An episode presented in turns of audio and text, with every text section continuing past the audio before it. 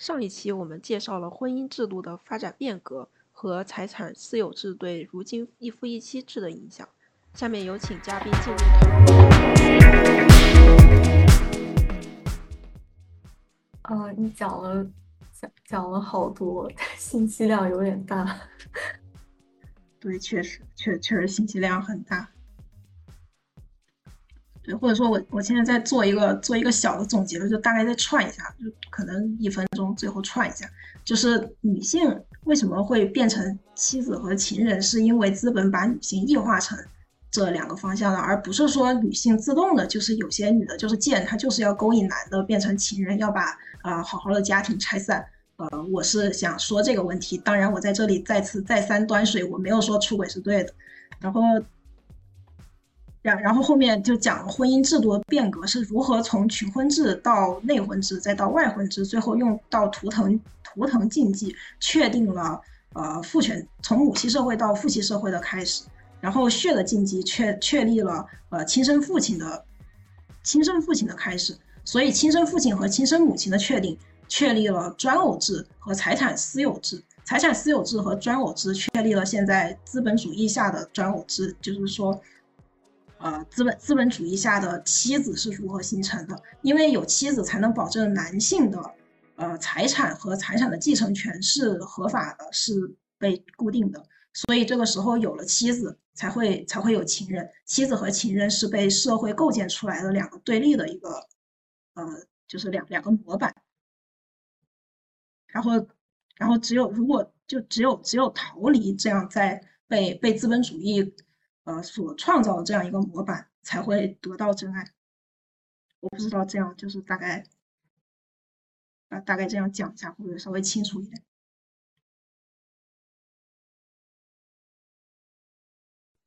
我我有个问题，就是你们怎么看待道德到底在约束什么这个问题？就是我们都知道，一般情况下大家都说，在社会生活当中肯定是有法律约束、有道德约束嘛。法律约束我们就很明白，它是为了限制，就是其实是，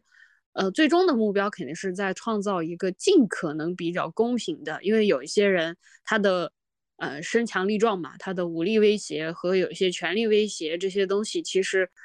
都是会对一些弱势群体不太友好的，所以他需要通过法律去维持一种平衡。那道德约束这个东西到底是？在约束些什么？就像是今天讲到的这个所谓的出轨也好，或者是定如何去界定妻子跟小三的定位。因为网上之前因为半藏森林吧，好像是我都不认识那几个人，反正就是这个新闻很火，就在讨论说，难道说是不被爱的那个人才是小三儿吗？就是这样的事情，呃，就是这份道德的秩序感怎么来的？他在约束些什么？就对这这个这个道德，我觉得首先，嗯，你说，你说，你你没说，你说完。我是就像就像你说到的嘛，就是在古代的时候，甚至一个男的我都可以有好几房，对吧？三宫六院这样。但是到现在，为什么这个东西就是因为西方的一些观念，然后到现在。我们突然这个东西就变成了一种违背道德的，它到底是怎么来的，或者是这个东西大家怎么看这个事儿？它到底在约束些什么？就是因为有我们得有一个基准，然后才去能讨论说，呃，这个东西到底是谁在违背一些规则，或者是谁打破了一些东西，对吧？对，对，这这个我觉得你这个问题问的挺好，就问的基本上。就是我整个整个在讲的，就是为什么明明婚姻或者说结婚证儿，结婚证儿两个人结婚了，但是还是不能避免出轨，但是出轨只能被道德约束，出轨不能被结婚证约束，就是因为结婚证它约束的只是财产关系，它并不能约束情感关系，情感关系是被道德约束，但是道德为什么要被情感？啊情感为什么要被道道德关系约束呢？是因为在现代的这种资本主义的世界，情感是维护资本的一种一种手段。就比如说，为什么说钻戒代表了爱情，然后又贵的一逼。我觉得可以拿钻戒这个东西来解释，就是它明明只是碳而已，就是因为资本和爱情、资本和道德它互相在约束，就是你有了道德，用道德去给你一种羞耻感，然后说不能不能破坏人家的财产的财产的这种绑定。我个人认为，它的顺序应该是，先是有这份道德约束的，然后只不过是被资本所利用或者是放大了。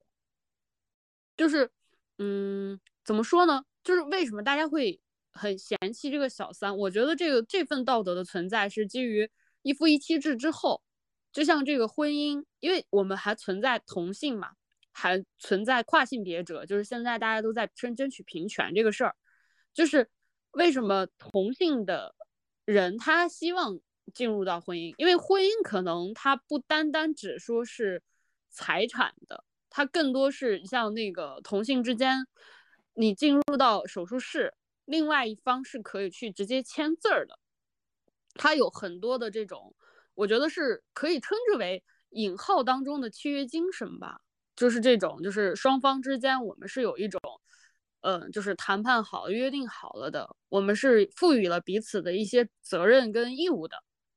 但是呢，就是因为小三儿是被称之为打破这个义务的，或者是这份合同的一个不确定因素，所以他才是被谴责、被指责的。如果从这个角度去看的话，就是已经跟感情或者是爱情没有关系了，就是你是破坏者，所以你才会被。谴责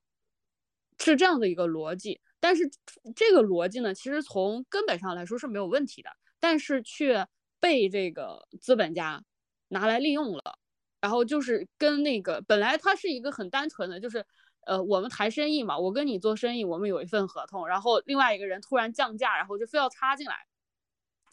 但是呢，资资本家发现这个事儿了，就突然又跟你开始打感情牌。然后就是说，哎，你们的爱情怎么样？你们的怎么怎么样？就是反正就是爱情跟理性混杂在一起的时候，有的时候你是很难去分清楚，我们到底是基于财产的纠纷，还是基于情感的纠纷。反正就是被利用了，就是就是觉得我特别委屈，我应该是正方啊，为什么会被小三儿就这么这么就就出现了类似？我觉得是这样的一个，就是最开始的时候是有一个规则的，然后被资本利用。反正在我心目中排排序，它应该是这样一个过程。还有另外一个事情的时候，我想说的是，呃，就是这这个就是情感关系当中，就是大家怎么看？就是在婚姻当中，呃，当然步入婚姻啊，我们都知道很大一部分原因是因为爱情，但是现在看来好像不是这么回事儿。就是怎么看待？说是现在的婚姻到底是情感跟？就是，嗯，还是说它就是一份合同？因为如果它就是一份合同，其实就跟今天讲到的东西，它就就是被资本所利用了，就是真的就是为了，因为你想想结婚，如果那么多人都不结婚，是吧？不结婚的话，哪里来的办婚礼，是吧？婚纱、婚庆，然后你的这个宴宴客，是吧？你这些资金流动可就是都没了的。然后还有就是刚我们提到这种所谓的。啊，一个身份证只能买一个的戒指，还有一些就是你结了婚之后生宝宝，生完孩子以后，你孩子的抚养，它其实是完全触动经济给资本家带来利益的一个东西。这也就是为什么在劝服大家生三胎或者是要结婚的时候，就如果你单纯的是因为说啊，你一定要找到你爱的那个人，其实是很难劝动一些人的。但是很多人都是。步入婚姻什么之类的，就好像是一定是个流程。就我不跟你讲道理了，我不跟你讲，就是你跟父母讲说我不希望结婚，是因为某一些我到年龄了或者怎么样。他说我不跟你讲道理，反正大家都这么做，你到了这个时间段你就得这么做。这种我在我看来就是一种资本的利用，因为他已经给你划定了你未来的你要怎么花钱，你要去生孩子，继续为我们这些资本家去提供劳动力。然后我觉得是这样一个顺序，就是它好像是从最开始的时候，本身是一个很简单、很单纯的一个逻辑，然后因为揉进了一些感情的问题，就让人变得非常的不理性，然后就是因为不理性之后，你就会引发很多后续的这种冲动，然后又导致就是后续你很多事情都扯不清楚。我感觉是这样的一个这个这样一个线，一个时间线，进而就是落入了这种慢慢的你你想啊，就是你。其实跟小孩放羊这个故事一样的，就是你现在生孩子是为了，嗯，就是你结结婚是为了生孩子嘛？你生完孩子以后，孩子长大了，为什么结婚生孩子嘛？就是这样一个事情。你必须大家都在这个轨道上去跑的话，国家才能够比较安稳，然后资本的，嗯，就是这个整个财产流动它才能够就动起来，因为你会不停的去消费，你会不停的去换钱。但是你像现在很多单身的话。我养只猫，养只狗，我只要一一个人吃饱，我全家不饿，这种情况下，他就不会有一些特殊的消费，所以是这样子的。我觉得是他不会去控制你，嗯，怎么说呢？就不会去控制你道德，但是他会去控制你，就是你的轨道。我我我个人是认为，就是这点我可能有一点点就是偏差。嗯我是我是同意你这个的，可能可能是刚才我没解释没没解释太清楚。你说的，呃，你你说的就是先先是有了道德，然后资本在利用这个道德，这这个这个和我想讲就是也大差不差。因为我为什么要说呢？就是呃，无产阶级的爱情才是真正的爱情，就是因为无产阶级他没有说是被经济这种东西。来束缚两个人之间的关系，就像是说，呃，但这种东西也只能说是我身边听到的例子，就是说，呃，比如说一一对男女朋友，他们要结婚了，他们要结婚了，必然会看对方家庭的财产问题，必然会看，啊，反正至少我身边是没出现那种不看的，就反正觉得这俩人看起来真的挺相爱就结婚了，就是我反正是没遇到过这样，必然会看对方的。家产，所以家家产这种东西，它就是一种潜在的，会会会导致，会会导致这个怎么说？会导致这个这个男性他要锁住妻子这样这样一个女性的一种一种要求在这儿，因为如果假设这两个人都没钱，或者说。都不是现在这种传统意义上的财产私有制的这种有钱，那么，那么他老婆啊，可以可以就可以随时的离开，因为反正就是他们缔结这个契约的时候，并不是因为这个男的是有上进，并不是因为这个男的上进，并不是因为这个男的工作比较好才结婚，就像是现在硬要结婚，就你找一个。找一个没那么有钱，但是可能这个人就就是个老实人的这种的女生，女生有几个愿意找这样的？就感觉少吧，就宁愿说啊，我宁愿自己单着，我也不要找这样的宁缺毋滥。其实就是就是因为你不愿意找穷的呀，所以所以这个这个东西，我觉得就是你刚才说的挺对的，那个就是先有的道德，然后资本。资本在利用这种道德啊，所以说我刚才说的这种，呃，不是说在否认一一对关系，就不管是不是异性恋还是同性恋，或者是其他什么恋，不是在否认这种排他的唯一性。排他的唯一性当然是现代道德的这个啊，现在这个亲密关系情感道德中需要保证的一个东西。但是，但是正是因为。这种唯一性它存在，它被资本利用，然后它利用这种唯一性去必然的排他，就是你没有退出的选择，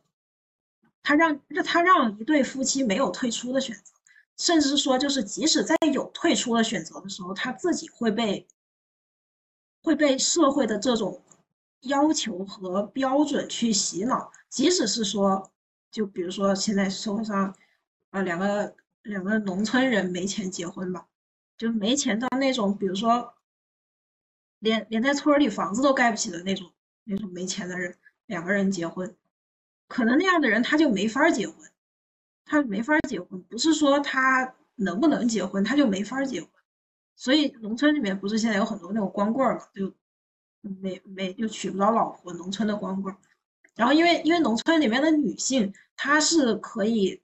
出卖自己的子宫嫁给城里或者总之就是稍微比她条件好一点的男性来提升她自己的社会地位。但是没有钱的男性就是就就啥都没有。所以我我的意思就是说，呃，未未来的真爱的婚姻，并不是说在排除唯一性。所以说出轨这个道德。道道德批判肯定也是依旧存在的，只是说现在的很多的出轨，他为什么会把女性说成是妻子和情人？因为你但凡是排除了这种经济纠纷上选择老婆和妻子的唯一性的时候，因为妻子是为了保证财产的，情人是为了保证自己爱情或者说情感方面的一些东西的时候，这个时候妻子和情人之间这种完全的。二二元对立的这种分割就不会存在，因为这个时候，比如说我是一个人，我要找一个我爱的人，那那他必然就是我希望他，呃，又漂亮，又性感，又又懂事儿，还还懂我，然后啊，虽然这个要求可能有点高，世界上不一定存在这样人，但但是就不会存在这种，就是我在娶老婆的时候，我会选择。就是啊，这个女生虽然没有那么漂亮，但是她家庭条件不错，又是个老实人，那我就和她结婚了，就不存在这样的情况。因为当时存在这种可能性的遗憾，所以他才会选择出轨找一个情人。呃，我，哦，我算是有有一个问题，就是，呃，我很好奇大家对出轨的定义是什么，就或者或者有没有法律。就是规定什么样就叫出轨，因为我感觉他是，就有有的有的人的话，他可能只是怎么说呢？可能看到看到什么好看的同事，出轨和和肉体出轨是吧？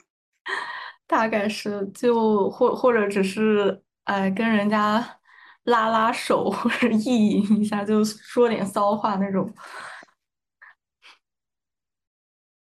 对，这这个我先我先回到我刚才讲的，因为可能可能讲的内容太多了，这个信息被淹没了。我先重新念一遍我在维基百科上找到的对出轨的定义。它的定义是在婚姻关系存续期间，或者说恋爱关系存续期间，某一方或者双方与他人保持排他关系以外的人发生违反排他承诺的情感或者性关系。这个是维基百科上讲对出轨的定义，就是说，出轨不一定是要结婚，但他必定两个人存在亲密关系，但这种亲密关系是有排他性的，他们二者之间是唯一性的承诺的，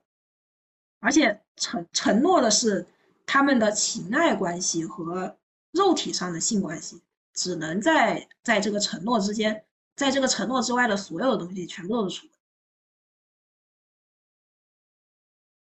所所以所以还有还有其他人觉得就是对对出轨不一样的定义，我觉得这个事儿不好鉴定吧，就难以简单的说哈。我们平时看视频是吧，看到女孩看到长得帅气的小哥哥，我心跳了两下，这种东西是对算是对伴侣的出轨吗？或者是走在大街上，然后过来一美女，多看两眼，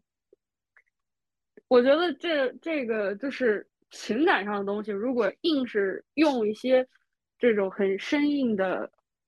理解的话，我觉得其实它是很难去。所以就是，这是维维基百科的解释嘛？就是在词海里面，我记得是谁说过，说以前对爱情它还是有十多页的一个解释的，但现在对爱情来说，它的这个解释是在缩小的。在我看来，他就是已经放弃在解释这个东西了，因为解释不清楚。人的情绪是复杂的程度是难以去估量的，就是，嗯，另外一个比较就是举个例子哈，就另外一个比较背，就是比较比较有背叛性质的问题，就是如果你已经跟你的这个对象吧，或者是老公已经决定说要走一生的时候，这个时候出现了你生命当中的就是特别完美，就跟你想象当中一模一样的这么一个。你要不要去那个背叛他。你说这种情绪，我觉得是个人都会出轨。这种你绝对会去想这个事，一旦你开始想，基本上这个事儿就已经是出轨了。反正在我看来是这样，因为你如果说是按维基百科的那个鉴定的话，就是你压根儿就不能存在这个想法，就是我选定了这个人，我只能看着他，只要是我身边有什么杂音，我多想那么一分钟，这个思绪其实都是叫精神出轨的。你不觉得这个东西其实有一点点这个度的衡量，其实是？很难去把控的嘛。如果用特别理性的这个概念去解释的话，对，这个是肯定的。所以按照反向来说的话，就是你要说肉体关系，比如说一个人去嫖娼啊，那这个两个人之间存在存存在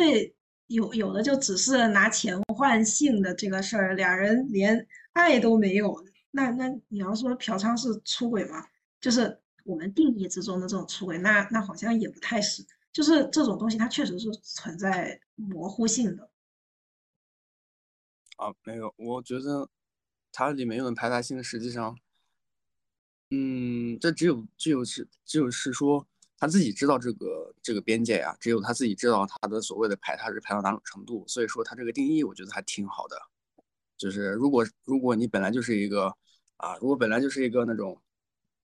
他觉得。所有人都是我，我又我又是其他人，那他的所谓排他也是一种很宽泛的一种一种定义嘛，他不是很，他不是一个很绝对的，他是一个，他是一个跟个人相关的一个定义吧，这个排他。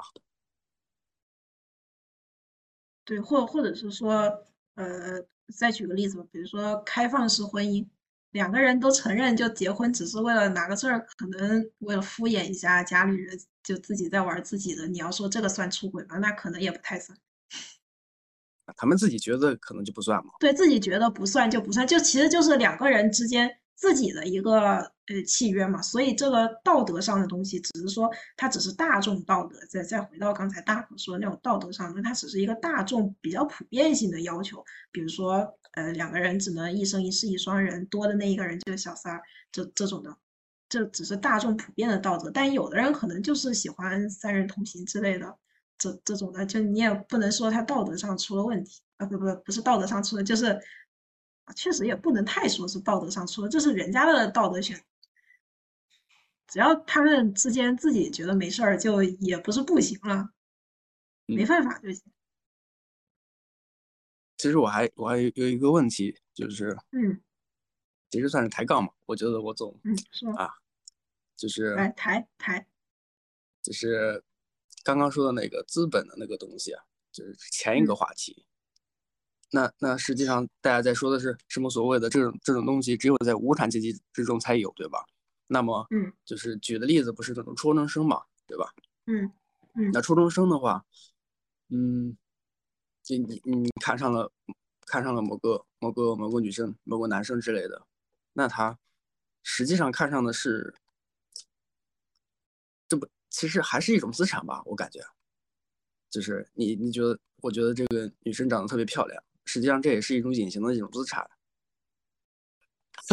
这个是这种对，所以你你说的这种她长得漂亮，为什么是资产？是因为你站在。站站在资本把女性的外貌物化的前提下，啊，那倒倒也不是这样。那我我我换一个例子，换一个例子，如果是男的话，比如说你看一个男的，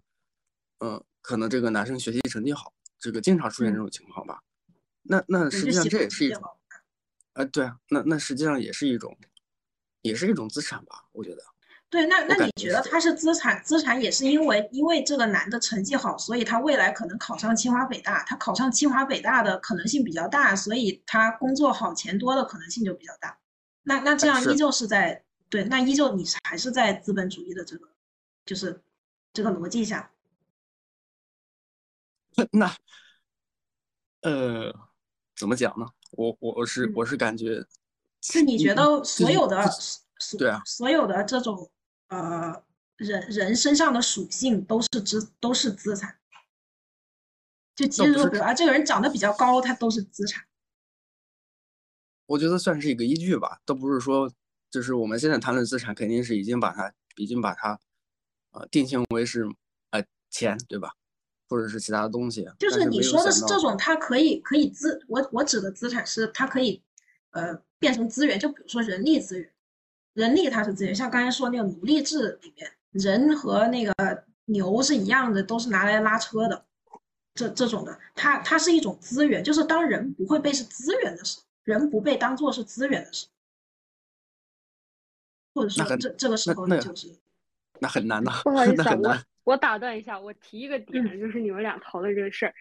就是我个人的理解，就是这两个这两者，我是觉得他们是有区别的。因为如果说这个初中的男生他学习很好，在我看来那是一个闪光点，他其实是一种吸引力。你不可能说是因为那个女孩很丑，或者那个男的学习特别差，我就喜欢他。他是一个基于。呃，喜欢或者是爱情的一个基础，呃，用一个另外一个词，我觉得不是特别合适，但是在这里好像比较合适的就是变现。你有没有把你身上这种特性变现了？就是说，刚刚那个提到的嘛，就是，哦，他学习好，所以他以后可能考到好的大学，然后工作。他这东西他没变现之前，是独属于他自己个人的身上的优点、闪光点，吸引别人的这种东西。但是等到他变现了，变成了一种外在的资源，就是人脉呀，或者是哦，我毕业于名校这种东西的时候，它会变成一种资产。我觉得这两者之间，它还是有一定的这个跨度的，就是而且它还跟那个就是你看待这件事情的这个人有关，就是这个姑娘她是在你是在看这个人，还是在看她背后的东西？这两者是不太一样。其实跟那个书玉讲到的这个。呃，是，其实是同样的东西，就是你自己如果是他讲无产阶级嘛，就是我看这个东西，其实我我倒不是觉得是无产阶级，而是我是不是单纯的去欣赏这个人，而不是说他所带来的一些附属的价值。如果你多想了，你不是单纯说我就喜欢这个人，而是说我喜欢这个人未来给我带来一些东西，或者他家庭和给我给我带来一些东西的时候，那这个东西就不纯了嘛。就已经不是纯爱挂的了，就已经开始偏向另外一方了。我觉得是这样一个区别。我已经不单纯了，你怎么就不单纯？没有啊，我我只是单我我只是觉得，就是我我我因为我我是觉得咱们是被社会生活摧残的太严重了。大家现在想事情，或者是都是希望尽可能的，就是。利利己嘛，都希望对啊，我尽可能少努力，多获得这样的一个感官。所以就是在择择偶啊，或者是在做一些选择的时候，肯定会更加倾向于自己。就是喜欢是一方面，但是能够利己的话，是当然是更好的。所以都会这样，这不是 不是单纯就是一个人的本能都在去，就是为什么不像小孩谈恋爱，他就是。他那个时候还没有那个开发那个方面的一个需求，等到你出入社会，或者是你在社会上有一定的阅历的时候，其实你的眼开了，你就会发现很多事情，或者是就像阶级这个东西，你是无法跨越的。当有一天有一个更高阶级的人跟你伸手说：“来吧，你跟着我，你就能跨越阶级”的时候，那种心动，那是，嗯，即便没无关爱情，但是也是非常让人心动的。我想的倒是，我想的倒不是这这方面的，我只是想的，我想的是，比如我最近，比如我最近画画，对吧？当我分析到头的时候，你就总能发现这东西就跟，就比如为什么我喜欢，为为什么我喜欢颜色，喜欢红色，或者是为什么人类喜欢红色？你你觉得它很，它是一件很纯粹的事情，我现在也觉得它是很一件很纯粹的事情，对吧？但是你分析到头之后，发现红色这东西代表的是血，或者是或者说番茄酱这类的东西。就是你分到分析到头，会发现这东西是，就是一种，还是一种资源啊。然后这种资源最后它已经成为定性，就是已经刻在你这个生物的骨子里去了。嗯，我是这样觉得。对，或或者我我在这里，我在用另外一种解释的方法来说吧，就是利己和利他吧。我觉得就是比较理想化。就当然一个人不可能纯利己和纯利他，这这个这个东西是。不可能的，就是你总是在二者之间徘徊的，它不可能，呃，黑白黑白这么分明。但是如果讲到利己和利他的话，我觉得一个理理想化的一个爱情的模式，它实际上是更利他的，它不是利己。就是你只要一谈到利己的东西，就跟资本主义东西，你是为了让自己的资产得到延续也好，还是说，哎，我找个帅的，找个找个那个呃有钱的，找个学习成绩好的，还找个漂亮的，这种所有的都只是利己的，但是它是一点不存在利他的这种逻辑在里面，或者说一点不存在罗他呃不存在利他的这种这种这种方式在里面，因为爱它是。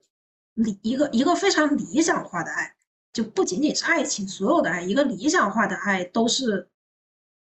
理或者说叫理想化的爱情，爱是无条件的。当然，这是只是理想化的。就比如说像血缘关系上的父母和孩子之间的爱，它就是无条件。虽然你硬要说就是血缘关系它是一种条件，但是你要抛开这个东西之后，在其他的情况下。他大部分情况下还是，或者说百分之九十占有的时候还是无条件。所以说，在两个没有血缘关系的人之间的爱情，我觉得如果利他性占大多数的话，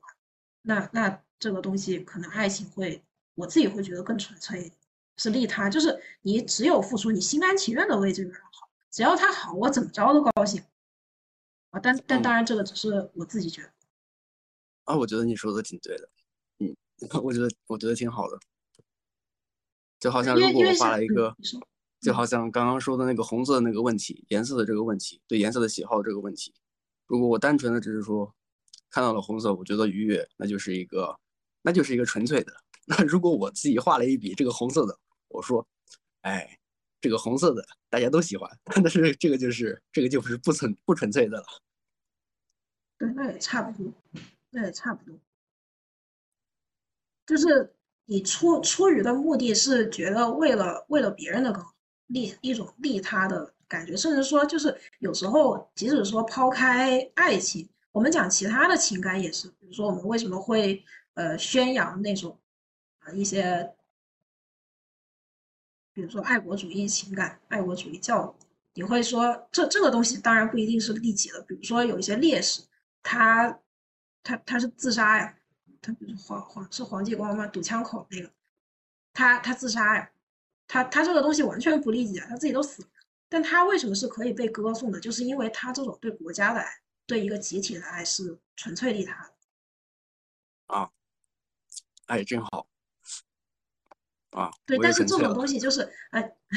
也也不是说就不纯粹了，就是你就是被这种呃单拎出来的这个。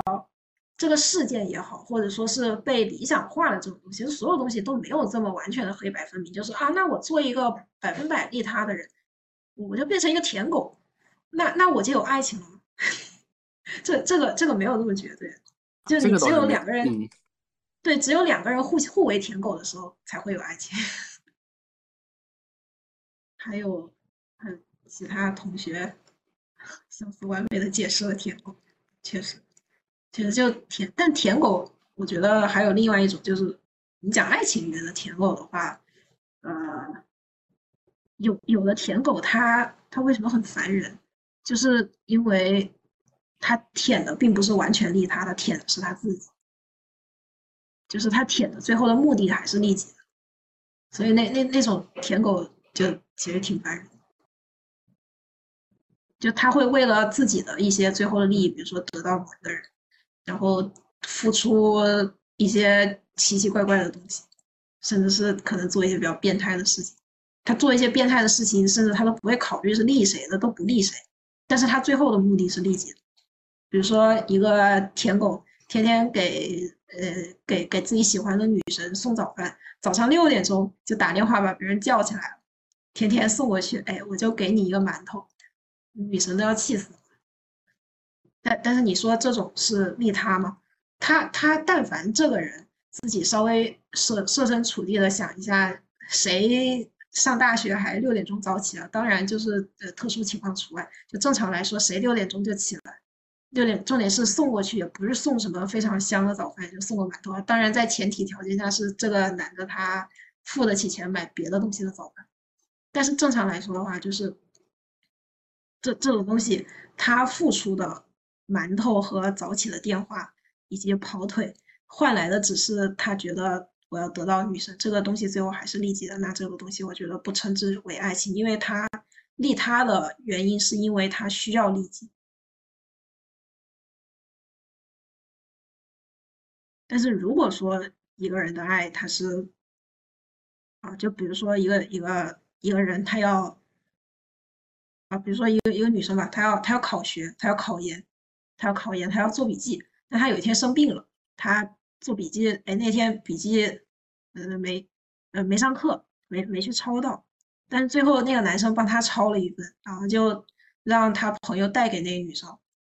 啊，那这个东西就完全没有利己。就不能完全百分之九十九没有利己吧？他纯粹就是为了让那个女生补上那天的笔记而已。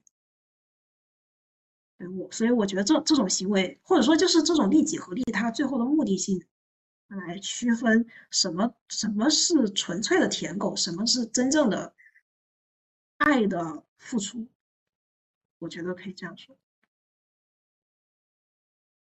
或者说这里还可以再讲回来，就是一旦讲到了。资本的财产分割的这种问题，就是一旦涉及到了钱，大家总会在心里说点小九九的，总会打自己的算盘。但凡算盘搬出来还没有开始打的时候，爱情就可能已经要不存在了。这个时候情人必定会出现，因为你跟情人之间是不用打算盘的。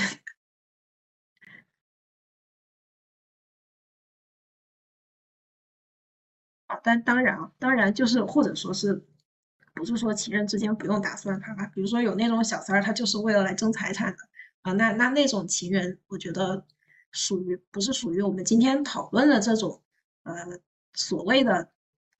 呃可能潜在会存在真爱的情人的那种情人，就是真爱情人和那种呃财产情人，但这这种这种东西就另说，因为财产情人他要的也是钱。但最后还是可能会落到目的目的的这种目的论上，就是他的目的是什么？是要钱还是要人？感谢嘉宾的讨论和大家的收听与关注，我们下期不见不散。